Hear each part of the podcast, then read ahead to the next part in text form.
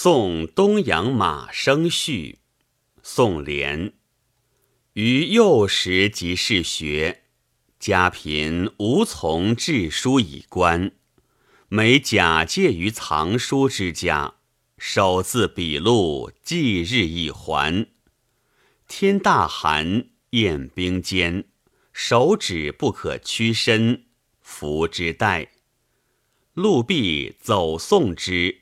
不敢稍于曰：“以是人多以书假于，余因得遍观群书，既加官，亦慕圣贤之道，又患无硕师名人与游，长驱百里外，从乡之先达直经叩问，先达德龙望尊。”门人弟子填其事，未尝稍降辞色。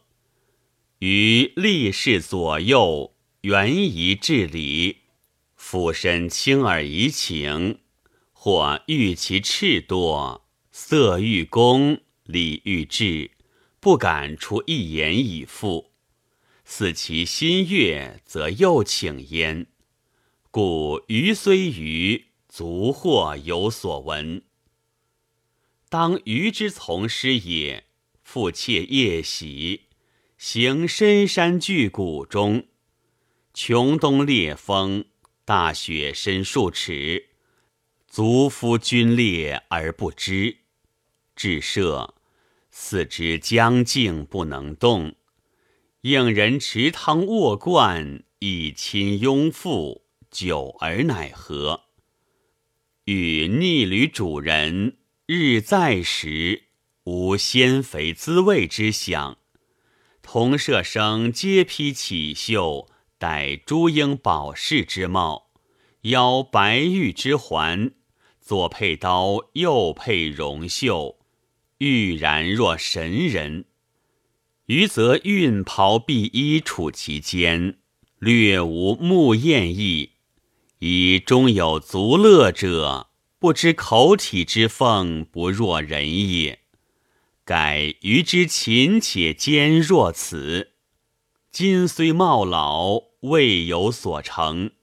犹幸遇君子之列，而成天子之宠光，坠公卿之后，日侍坐被顾问，四海以谬称其世名。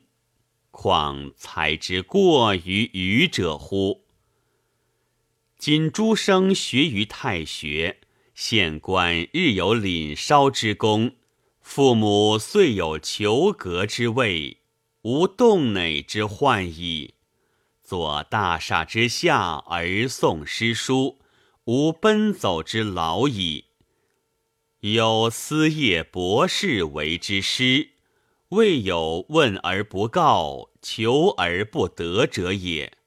凡所已有之书，皆集于此，不必若愚之首录，假诸人而后见也。其业有不精，德有不成者，非天智之悲，则心不若愚之专耳，其他人之过哉？东阳马生君泽，在太学已二年，刘备甚称其贤。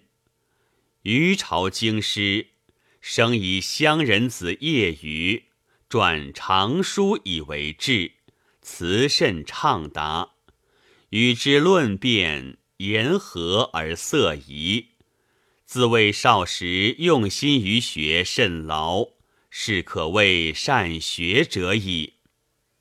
其将归见其亲也，余故道为学之难以告之。谓于免乡人以学者，余之志也。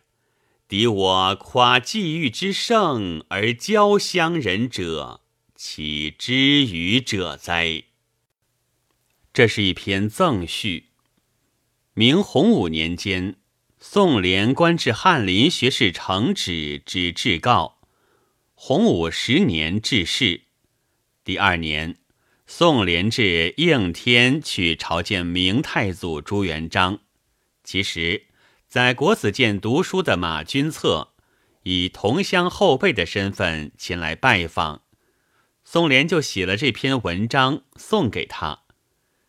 作者以自己勤苦求学而功成名就的事实现身说法，勉励后辈专心向学、刻苦自立。情真意志，语重心长。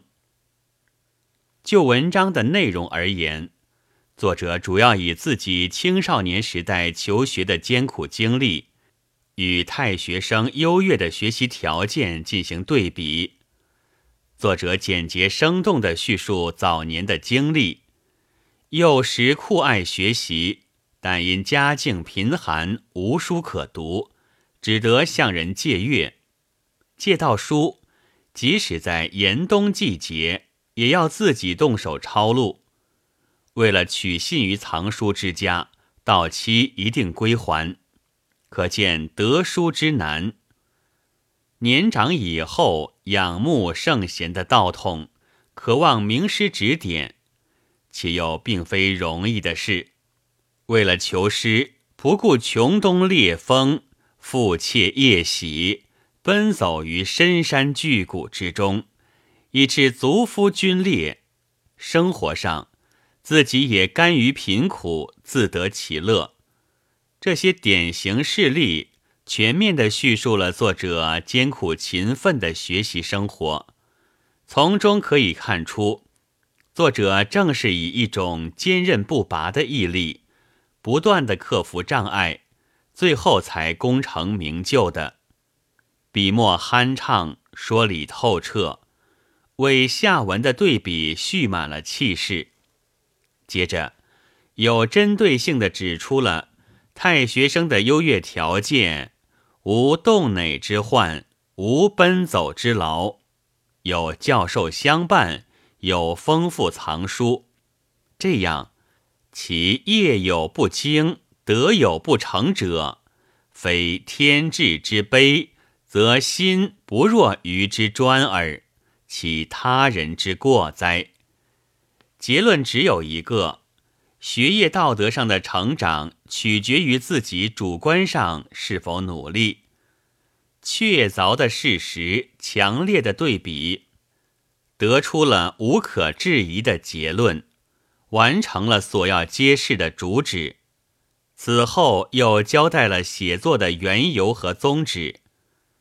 就文章的写法而言，除全篇主体结构进行对比之外，在具体记叙的过程中，又处处予以对比。在记叙自己勤苦求学生活时，以主观上的勤奋与客观上的艰苦做对比。譬如写德书需手字笔录时，天大寒。宴冰坚，手指不可屈伸，扶之待。写求诗时，诗言而礼恭，或欲赤多，色欲公，礼欲质。写求学时，不辞劳苦，困难愈大，愈见其至坚。写生活方面，以同舍生若神人的打扮。